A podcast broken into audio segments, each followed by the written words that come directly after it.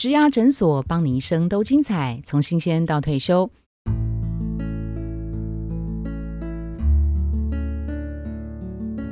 Hello，我是主持人 Pola。二零二三年新年快乐！一月份的年初策展呢，我们推出转出新价值，其中的第一周我们播出。该走还是该留？邀请今天的来宾，他是我们的好朋友，一零四人力银行人才开发部资深经理林淑瑜，让他来担任今天的来宾。Hello，Hello，大家好，我是淑瑜。好，淑瑜其实已经好几次上过我们植牙诊所 Podcast 担任来宾哦。那他每次讲的内容跟故事，其实都非常的精彩，在听众朋友之间，其实也有一定程度的口碑。事实上，他的这个收听的下载数，其实也是蛮高的哦。所以，我们今天再度邀请淑瑜。来担任今天来宾啊，因为我们想他的这个工作生涯当中，嗯，也许不见得是年初转职季的这个旺季哈，应该平常就会有人要问他说，我到底是该走还是该留？我们想先听淑瑜，通常碰到呃这种问题的时候，你会反问对方思考哪些？他要用哪一些指标来判断呢？好，呃，因为我自己是 HR 嘛，所以呢，其实蛮多的同事们在离职的时候，就是离职访谈会离职的时候已经决定要离职了，会跟我们聊一聊，所以会看到就是蛮多的人他在呃决定离开的时候，他的思考点是什么？那当然，周到的朋友也会聊一下这个到底工作遇到瓶颈，嗯哼，或是他生涯想要再有一波的。高峰高潮的话，那到底接下来要怎么做？嗯，到底该走该留？我觉得还是你要自己思考一下。就是目前公司有没有什么让你不开心的推力的部分？嗯，那这个推力是不是你可以克服的？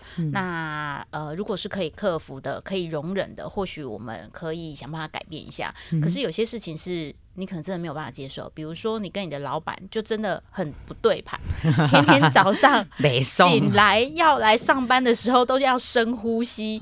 那如果这是一个呃没有办法解决的问题，真的上班。每天来都很阿脏的话，或许只是一个推力，你真的应该离开了。嗯，对。那在呃拉力的部分，我周遭有一些朋友，有些可能不是自己真的想要转职，是机会找上门的。嗯嗯，有更好的生涯的工作机会，所以他们就会来做跳槽的动作。嗯哼，因为舒瑜其实担任 HR 有超过十年的时间了嘛，哈，还是更久。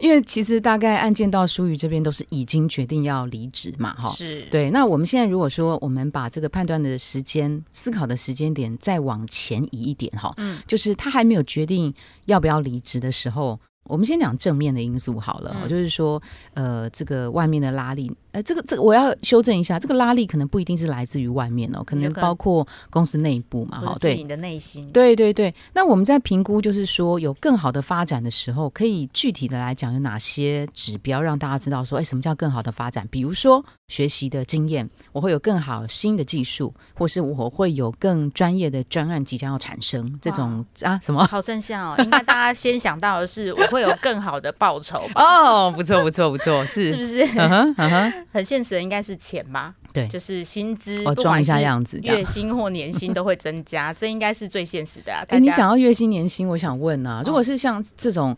呃，在大家缺工的时候，年初的转职的话，这种加薪幅度可能要多少才算是值回这个让你转职、接受这些适应能力的一个该有的报酬？好，以往以往大家的转职潮，其实你的呃年薪应该会增加个十 percent 至少，嗯哦，不然你干嘛转？嗯，那现在就是五万，你至少要五千五了。年薪年薪哦，年薪好用年薪来算，一百一定要有一百一了。对，这样够吗？然后当然，现在今年转职潮，我觉得应该会是在更多的，嗯呃，因为大缺工的部分。可是我们还是要把通膨的。的部分加入考虑，因为以往在我们呃年初的调薪大概都是四趴左右的水准，嗯，平均值啊哈。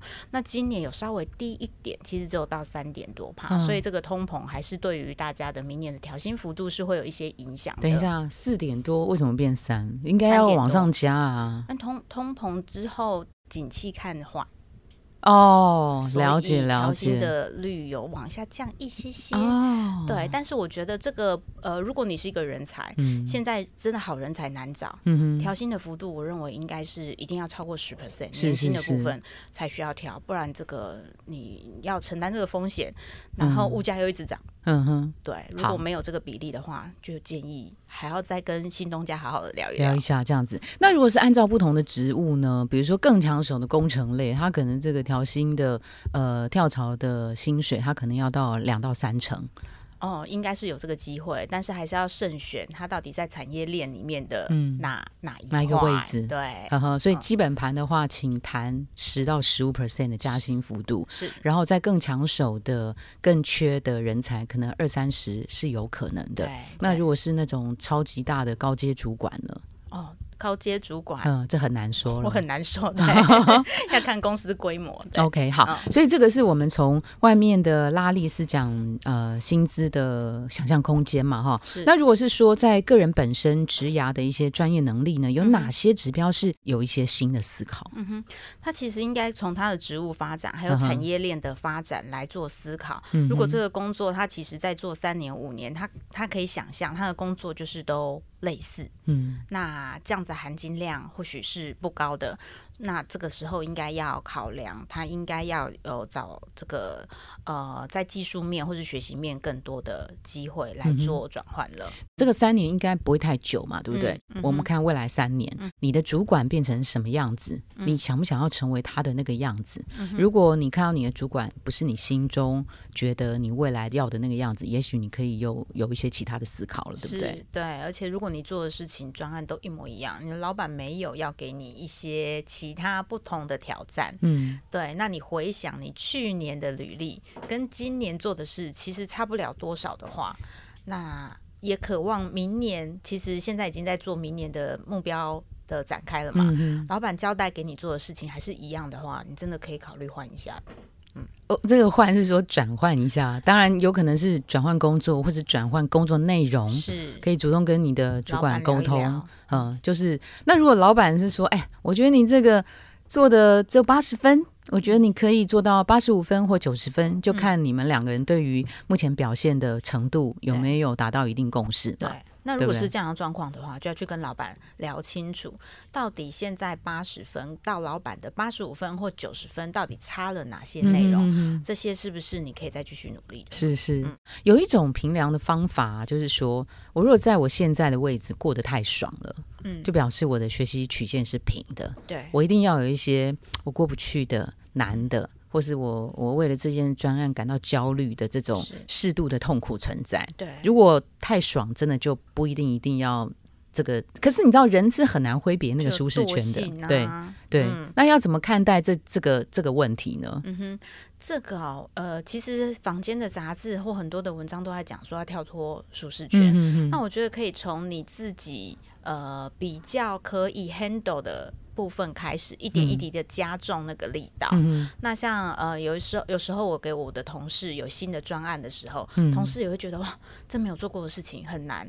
那其实愿意承担举手说，哎、我来试试看的，嗯他就在他的练功技术上面就 upgrade 啊。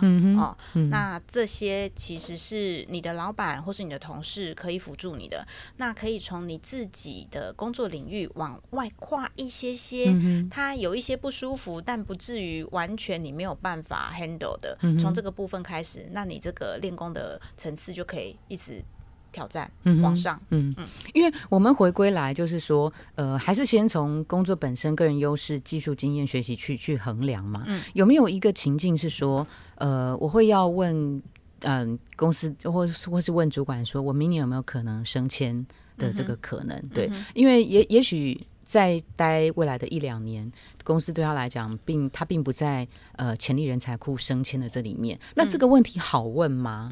呃，如如何开口？它是一个评估的可能吗？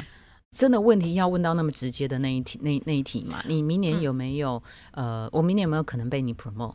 这样问好吗？这样这样很这样问直接。这样问，呃，我我会建议说，老板，你心中可以可以 promotion 的人，会是可以做到哪些事情的人，嗯你才会想把他放到 promotion 的名单里面。你不要直接问说，我可不可以被？哼，嗯，这样老板也很尴尬，他回答你是或不是都很尴尬，所以你可以问问一点他问说，哦，对你心中到底怎么样的人可以被 promotion。OK，、所以呃，要问之前，至少要先有两个心理准备，就是你自己过去的工作表现如何，嗯，然后呃，你要先预备有一些可改善的空间，你会怎么努力，怎么做好。所以去跟老板谈之前，自己的功课可能先做好。对那第二个呢，因为呃，东方人也许不那么直接，不好意思问的太直接，嗯，然后但你可以反过来问他说，那如果是你的话，你心中你想要 promote 的员工，可能要达到什么样的标准？其实老板这样大概也呃知知道你在问什么嘛，哈，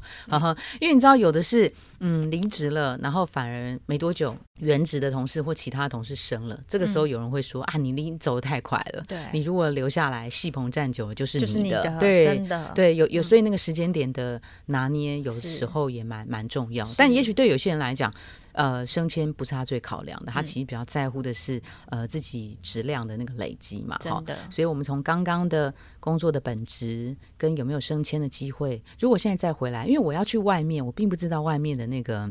公司的文化，是然后主管的互动是怎么样？嗯。我反过来看，像这种比较看不见的、嗯。比较柔软的、比较呃气氛的，他要怎么样判断说啊，我真的不适合这家公司？嗯哼，嗯。那你自己其实静下心去想一想，到底是因为工作太难，还是跟人际之间的互动，嗯。还是有哪些事情是你真的没有办法解决的？嗯。这个可能你自己要平心静气的好好思考这个问题，嗯然后看看有没有哪些地方是自己可以改变的。如今做过努力了，还是这么不开心的话，人生嘛，嗯。又不是只为了工作而活，嗯或许另外一个工作会是比较适合你的。嗯我觉得如果这么焦虑的话，嗯其实你可以好好思考，真的要换一份工作。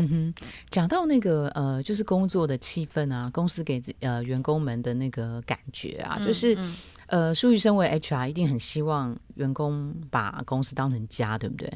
哎，对啊，希望对，希望我我我刚刚本来想说，哎我刚刚有哎不一定哦，哎，你犹豫很好哎，你知道为什么嗯吗？因为大多数的人一定。不管是 HR 或是主管，一定希望说，哎，你就把公司当成家，嗯那他这边会让你有安全感，会让你放心，会让你全心投入。可是有另一派的说法是，当你过度的把你的工作场所当成一个安心的栖身之处的时候，这个时候你会安逸，你会怠惰，你会没有没有危机感出现。嗯对，所以当你过度的把公司当成是家的时候，其实你应该要离开了，是因为是它不是家。他对你的同事不是你的家人，对他们还是需要有呃工作的呃产出，要有绩效。嗯嗯，其实是要是互相竞争的，但这件事情在家里是不会发生的。或许对 比较不会发生的。哈哈，所以简而言之啊，我们来呃稍微收敛一下第一题，我到底该用哪些指标来判断？就是变成是这个人他自己心中到底要什么嘛，嗯，对不对？他要什么？他想要三年后成为什么样的自己？对这件事情他要先想清楚。是，但是我觉得好像大部分人其实没有办法想的那么清楚，啊，真的搞不，好只能想现在，嗯连现在搞不好自己都都没有办法想不清楚那么清楚。那你们会怎么样协助？如果说今天有一个员工来，你会怎么样帮他分析做这件事情呢？会问问他，就是他为什么想要离开？那些离开的你听过哪些理由？到底是真真理由，还是其实只是表表层的理由？嗯听过哪些理由哦？嗯，有的是觉得这个工作可能没有挑战性，可是那个没有挑战性，就我自己来看，会觉得说是他自己做的太安逸了，嗯他把工作都做的可能六七十分，嗯那当然他只做六七十分，他老板也不会看见他，嗯哼对那这是一个。对，嗯或许他在这份工作，他如果再用尽力气一点，他会发光发热，会被看见。对啊，哦这就是在工作上面的表现的落差嘛。对啊他觉得这样就可以了，嗯那当然就无聊。嗯，老板就觉得其实不是这样就可以了，我也懒得说你了，所以你的表现就是永远的逼啊这样子。对对，嗯那这个就看他老板是不是引导他，或他自己是不是可以找到那个热情的点，把这件事情做好。啊，对你讲到很重要，热情这件事情，嗯哦，食之无味，弃之可惜的状态，，就好像工作哎，挺挺棒的啊，十点再来上班，然后准时可以下班，老板也没有对我要求太多，讲话都客客气气，弃他了。对，然后薪资福利也还不错，好，就继续在这里混吧。哦你再混个三年五年，你要出去找工作应该很难了，哦，然后你就永远的逼，等到老老板有一天受不了，哦怕你打绩效很差，请你走路。哦，是是是，嗯。好，所以这个是第一个，他对于工作的状态的表现跟投入嘛。嗯其他的我看到有一些是呃最近啦，有看到一些年轻人嗯。比较是跟老板或同事之间的互动，嗯。然后互动的不是这么开心，嗯。最后他就觉得那那算了，他不要做了，嗯这样来上班他不开心，嗯哼，他不要做了。这个年轻人特别明显，是是年轻人比较会这样。那到底是年轻人的问题还是老板的问题呢？呃，我觉得是不同世代思考的方式跟处理事处理事情的方式比较不太一样。我觉得没有谁对谁错啦，嗯，这是一个沟通上面的艺术。嗯对，，嗯嗯那年轻人就是他在这边会遇到同样的问题，我相信他离职之后也还也是会啊。所以如果他的对方的主管是不同世代的人的话，对啊，因为你你是这么直接的个性，就是你的世界都要长得像跟你一样的话，你去职场上面工作，就是会有不同的想法，会有不同的年龄层的人跟你互动。那如果是这个问题的话，你现在跟他讲，他可能听不进去啦，嗯他也是会离职啊。然后他离职之后，可能一次两次，他自己应该要反思，就是呃，各位，如果你想说你的工作可能离职一次、两次、三次的理由，其实都是类似的，你可能要去思考，那不是别人的问题啊。那应该是你自己的问题吧了，是嗯是是是。好，当我决定是离开的时候，哈，那我应该要尽量的避免哪一些可能的行为发生，会让我的离开让大家觉得说，哦，是圆满的，是开心的，将来也许还有再回流的机会。嗯哼我觉得就是关系不要打岔啦，因为就是谁知道世界这么小，会不会谁跟谁又认识了？一打听之后发现，哇，原来你离职的时候，嗯呃，态度这么不好，嗯那那人家可能默默不用你，你不会知道为什么。嗯我们前几天接了一一个一个求职者的电话，就说，哎、可不可以跟他面试啊？他其实是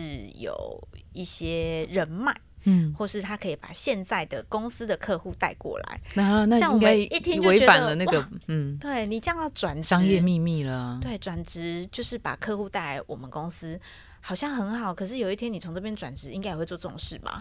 所以用这个故事来告诉各位，嗯就是你你在离职的时候，千万不能带走前公司的资产，因为这样真的是有可能是违反一些商业上面的一些法律规定。再来交接，好好的交接。交接哈，嗯，那我我也常常听到同事会讲说啊，那个档案谁谁谁走了之后啊，都没有好好存好啊，嗯里面写什么看不懂啊。原来的同事是会觉得困扰的，那他们就会 murmur。渐渐他也知道说，哇，原来谁谁谁离离职的时候，其实工作都摆烂，没有做好，嗯所以做一天和尚敲一天钟，还是把、呃原来的工作就是做到该尽的本分尽完，是是是对，留一个好名声啦。那在那个交接期的时候，会同时发生一件事，就是离职面谈嘛。嗯，那那个离职面谈的时候，该不该说真话？如果他是因为一些推理的话，拉力当然可能可以说的比较多吧。我就说外面的好，但是其实它是相比较的这个结果嘛，我也不好说外面好，哎，你很烂，所以我要离职了。那有一些是比较人际的这个问题，或是组织的问题，离职面谈该不该说真话？第一个说了有用吗？第二个，第二个说了会不会影响到呃被说的那些人，然后将来会有一些负评这样子？嗯我觉得如果是人际相关的部分的话，你可能要保留一点。嗯对，因为你不确定对方或是你的老板是不是可以接受这些真心话，嗯哼，所以你要拿捏一下。有些公司其实或是有些主管是很愿意听真心话的，而且他真的会去处理的。有一些的公司或主管其实没有那么大的雅量。哦那你既然在这家公司，你应该待久了，你会知道这家公司的文化大概是什么，可不可以说出真心话？你的老板是什么样子的人，会不会记恨？嗯对。那如果你拿捏不不定的话，我建议还是客客气气的，就讲外面有多好，嗯。所以你有更好的机会要离职，嗯就保留一些比较好，因为毕竟你不知道你老板。啊，你就跟他说啊，Pola，就是因为你讲话太直接了，所以我受不了，我要离开了，嗯。我没有办法接受你这样跟我说话。嗯。那如果 Pola 是一个会记恨的人，那他死定了，对他死定了，就 封杀他在业界，是不是？到处封杀他。所以这一个，我觉得还是自己要拿捏一下。那拿捏不准，你就礼尚往来，行礼如仪的把，就是你要有其他的职涯发展，嗯，外面有更好的机会、更好的薪水，嗯，产业前景更好，来做你离职的理由就可以了。哎，通常 HR 在做离职面谈呢，这个离职面谈的结果会怎么样运用？比如说，他就真的告诉他的直属，是每一份都会告诉他的直属主管，还是有特殊异常的，或者是说他反映公司的一些制度上的可以可以被改善的空间？这个离职面谈的结果会呃怎么样被被使用？好，身为 HR，其实我都希望我们的离职员工是可以告诉我真心话的，才会变成改善的依据。对，实际上真的是这样啊。希望大家可以讲讲真心话。嗯，那如果是公司制度面的话，我们就回去改善这个制度面。真的会吗？其实是会的，但可是要看这个人是会的，好的是会的。欢迎加入伊林斯。是是是，但大部分你的了解呢，是不是很多的 HR 其实把这件事情有做 OK 做了之后，其实它就是个行礼如仪，就是个报告。对，其实应该还蛮多公司。第一个不一定有做离职访谈，哦，第二个就算做了，可能就是把它收在档案，而且而且也可能是因为他其实不是故意收在档案柜里面，而是因为大部分的人都不讲真心话，都讲客套话，这种东西。感觉上已经前面那个人已经做行礼如仪，那我后面这个当然也是行礼如仪啊，对，不然你把我整小哎，对不对？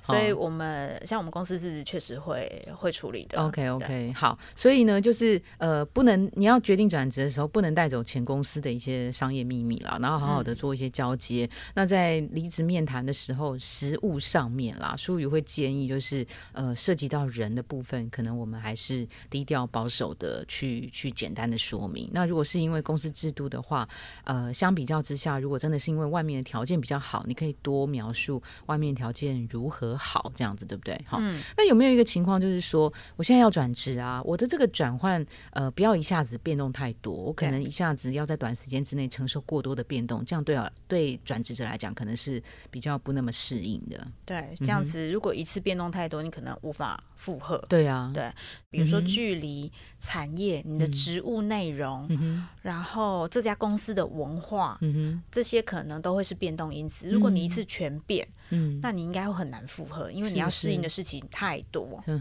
那会建议其中就是变一两项就好了。比如说我是 HR，我转换工作的时候，或许我换产业，嗯，已经是我要熟悉不同的产业的 HR 的做法，跟里面的 domain 好了。虽然都还是做 HR 这件事，可是做事的方法。可能会是不太一样的，对，要了解产业内容是不太一样，那我就变一个就好，我不要就是产业又变，然后我哎从 HR 变去做业务，就是工作的这个呃内容也都全部改变的话，这样子成功率其实会是比较低的，说不定你一转完。试用期不过，就 就要再重新找工作了。是是，那个竞品的这个议题啊，因为你知道高阶主管会有一些竞业禁止的问题。当然，竞业禁止可能过去在法律案件上面会有违反宪法，就是个人有工作权的这个自由的保障哦。但是一般来讲，会不会稍微提醒一下，如果不去同业竞品，呃，对于老东家来讲的感受会好一点，会尽量提醒他们避免嘛？比如说。哎，当然哦，这样对哈，对啊，因为你会觉得一转头你就去我的竞争对手。嗯，虽然这个在某些科技业界应该是非常发生的，或者是说在媒体业，他今天在 A 杂志，他改天去了 B 杂志，那他们需要的其实都是这个人的。对对对，那那可是他如果一避开的话，就变成他的选择性其实是少的啊。是，那当然这个如果可以避免，尽量避免。可是就。说白了嘛，你会的这个事情跟能力，其实就是在这个业界的这个小圈圈里面。对对对。所以如果无法避免的话，第一个回去看一下，你到底到时候当时签的聘雇契约里面有没有竞业禁止的条款约定。那这个条款其实，在法令上，他要给你一定的补偿，他才会成立的。不然你就只会这个东西，你没有办法。呃，去同业工作的话，你是不是就没饭吃了，会饿死？所以他在法律上一定是要相对的补偿措施，才是可以禁止你到敬业去工作的。那除此之外，其实你还在法律上还是可以去其他公公司工作。是是。那呃呃，如果无法避免去其他公司工作的时候，就回到刚刚我们提到的离职面谈，好好谈。离职面谈，好好谈。还有，你不要把。公司的资料全部或客户都挖一挖，挖到对方去。是是。那当然有一些的公司，新东家可能会跟你说，你把那些东西都挖来，都挖来。我就是因为你可以挖到那些资料，我才我才请你的。对，那你也可以思考一下，这样子的公司好吗？他等于是用一些比较乐色的步数在那边经营他的商业，跟你的理念有有吻合吗？会不会他把你带过去的东西吃干抹净之后，他也觉得你没有利用价值了，就可以把你踢开了。哦，那这一段他用的可能不是你的专业，而是你在前东家可以获取的资源。哦，这个你也可以思考一下，是是不是你要 的？真的真的哈。好，那还有一个就是呃，在公司状况不好，我所谓不好。的时候，你可能要有一些革命情感，或是特别忙的时候，你需要你的协助。然后在这个公司特别好或特别不好的时候，你离开，这样好吗？你等于是把烂摊子或是最忙的这个呃烫手山芋交给别人了。有没有在情感因素上面，你们会建议他可能多待一阵子？如果是特别不好的状况，是公司现在在低谷，或是他的专案很困难的时候吗？嗯嗯嗯。不好，对不好，其实定义蛮多的。有可能公司快倒了，你还不走吗？你还要跟他同舟共济吗？还是说公司情况还还 OK，还撑得下？只是最近的一两年相对谷底，要走吗？然后这是不同情境，对不对？好，公司面我觉得很难很难，就是如果是营运状况的话，我很难给大家一个标准答案，因为他如果连薪水都发不出来了，你总要养家糊口吧？这个就是自私一点，我还是站在。人的立场，人的立场，对，不是神的立场，就是建议各位可以好好的来思考转换工作，但是你一定要先给老板有一个准备的时间，不要跟他说，哎，不管哦，反正我明天下个礼拜就 say 拜拜，我找到新工作了，就不管你了，就还是有维维持一份情谊啊，但也不用说，哎，我新已经三个月领不到工作，我还要跟你同舟共济。你可能小孩都吃不饱了哈。那呃，回到如果是工作上面，就是呃，现在这个专案是很困难的状况的话，或是你的工作其实有重大的事情没有。没有完成，我会建议各位还是应该要把这件事情收收尾，嗯，然后共度难关之后再离开。如果不是公司营运不好，是工作有一些困难的话，或是说这个专案难度特别高的时候，对，因为我听到有一些高阶的主管的身边的朋友有提到说，他呃不想要某些的同事再回到他的麾下工作，嗯原因是多年前。他曾经跟这个人共事，在那个专案最困难的时候，或是即将收尾的时候，他放扫我们了。对，他就弃船潜逃，让这个高阶主管印象深刻。所以这一个人，他不希望他就算已经换了不同的公司喽，听到这个人要来应征，他说：“No No No，我不要。”嗯，对。哎，淑宇刚刚提到的那个例子啊，引起我好奇啊，就是有没有哪些状况是你们本来在面谈的时候决定要了，然后再经过那个 reference check 哪些原因之后翻盘，就说啊很抱歉，刚刚是一个例子嘛？是一个例子。有没有其他的呃表现是呃本来要，然后后来发现有一些状况就 no 了？呃，这最没有争议的是有法令诉讼相关的议题哦，对，报章媒体，所以算就算他可能没有直接。被起诉，可是现在有诉讼的议题是让我们知道的，而且那诉讼的争议点又是比较呃跟工作有关系的。如果他是离婚诉讼，可能就没关系。对，可是如果是跟工作上面的诉讼啊、侵权啊、跟公司之间有什么盗用公款啊等等的，那这个有之之前曾经是有，就最后。一里路说：“哎，我们不会下 offer 了。”OK，对，OK。然后还有，他不一定有到法律诉讼，可跟前东家里面的同事、主管有情绪上面嗯的。表达，嗯哼，呃，或是可能是骂同事啊、揍同事啊之类的，嗯，对，揍同事，像这种就是在 职场上面，对，就是有有跟人际互动状况比较差的，OK，也是我们最后有 reference 到，辗转听到就不不会录用，OK，好。那我们我们这一集的这个题目啊，其实是呃，Echo 呃年初的转职季，希望能够转出新价值。那不管这个人他是在原职还是呃选择了新的工作，我们当然都希望这个转换是有一些新的 value 出现哈。那在原职当中呢，他其实可以思考的是，哎，我现在的工作，我到明年或者我到三年后，会不会跟现在自己有不一样？刚刚舒宇给了一个很好的建议啊，如果叫你现在写一份履历表，你写得出来，你写出来跟去年会有什么不同吗？这个我觉得是很很务实的。如果写得出来，我觉得那哎那那蛮棒的。或者是说我到新的环境，那我就会比较这个新的环境给我跟现在的这个差异，是薪水比较高，title 比较好。这个 title 好是真的呃实质的好吗？还是我有更好的呃学习机会？要记得一件事哦，当你的学习曲线平了，过得太爽了，表示你没有成长的空间。当公司真的是呃你把公司当成家一样的安定。可能在危机感跟竞争力上面，可能要多一些考量哦。舒宇在这边有没有什么样的小结论要送给大家？好，那就是送给大家，新的一年要开始了，去审视一下你自己是不是可以很清楚的说出自己的个人定位、专长，还有你的个人形象是什么。如果都不行的话，你要好好思考，在这个工作或是在转职，是不是可以找到呃新的突破点、新的成长。嗯哼，如果连自己都说不出的话，可能还有点小麻烦哈。真的，这样老板怎么晋升你啊？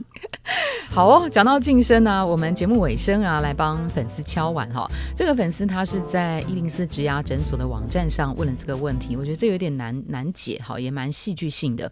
题目是说他提了离职之后哈，这个人选择的是离开，他才发现哈，原来公司真的不是非我不可。他呃提了离职之后，他才发现原来公司不是非我不可。当他忽然觉得自我价值感归零的时候，他怎么办？他的背景是在软体网络相关业，做的是专案管理，蛮红的职务哈。三十一到三十五岁，好，具体的细节是他本来是一个工作狂，凡事都以公司为重，加班起来就是没日没夜，因为他觉得。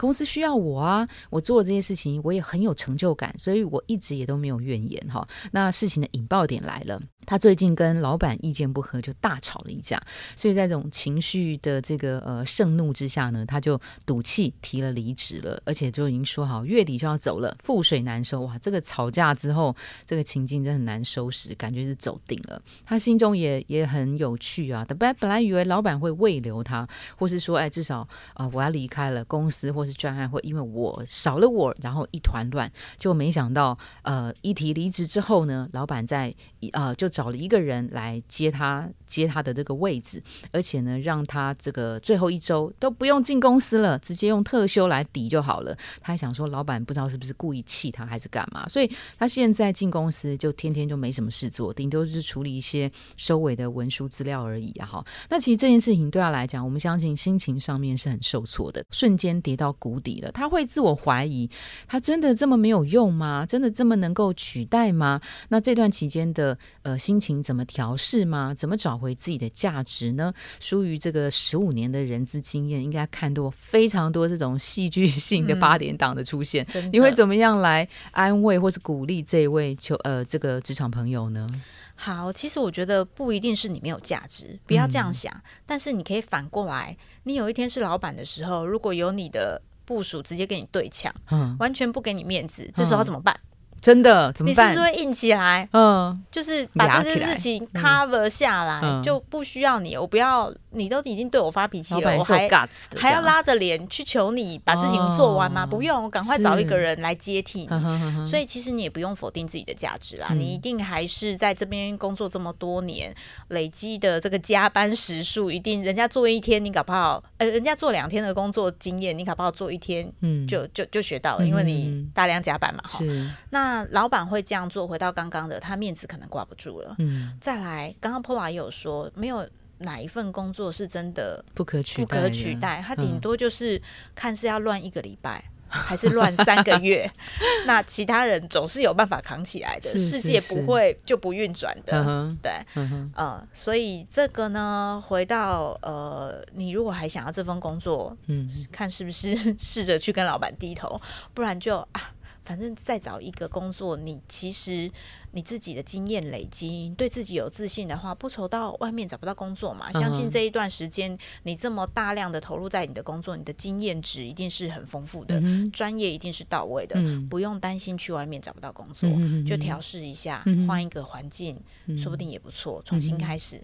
那记住。给老板留点面子哦，以后要有什么事情要反映，私下哦，不要公开，是是跟他呛下，是是是。我觉得这件事情，如果这个朋友要回到原职，好像不太容易哈，因为已经场面如此僵，对不对？老板都找人顶替他了，真的对。所以其实，在事件过后，他如果在短期之内要。能够稍微坦然一些的话，他其实稍微换一个角度思考，如果他是老板，他怎么办？哈。然后第二件事情，我觉得，呃，情绪控管的议题啦，不管有没有发生这件事情，那那那那个那个吵架为什么会发生？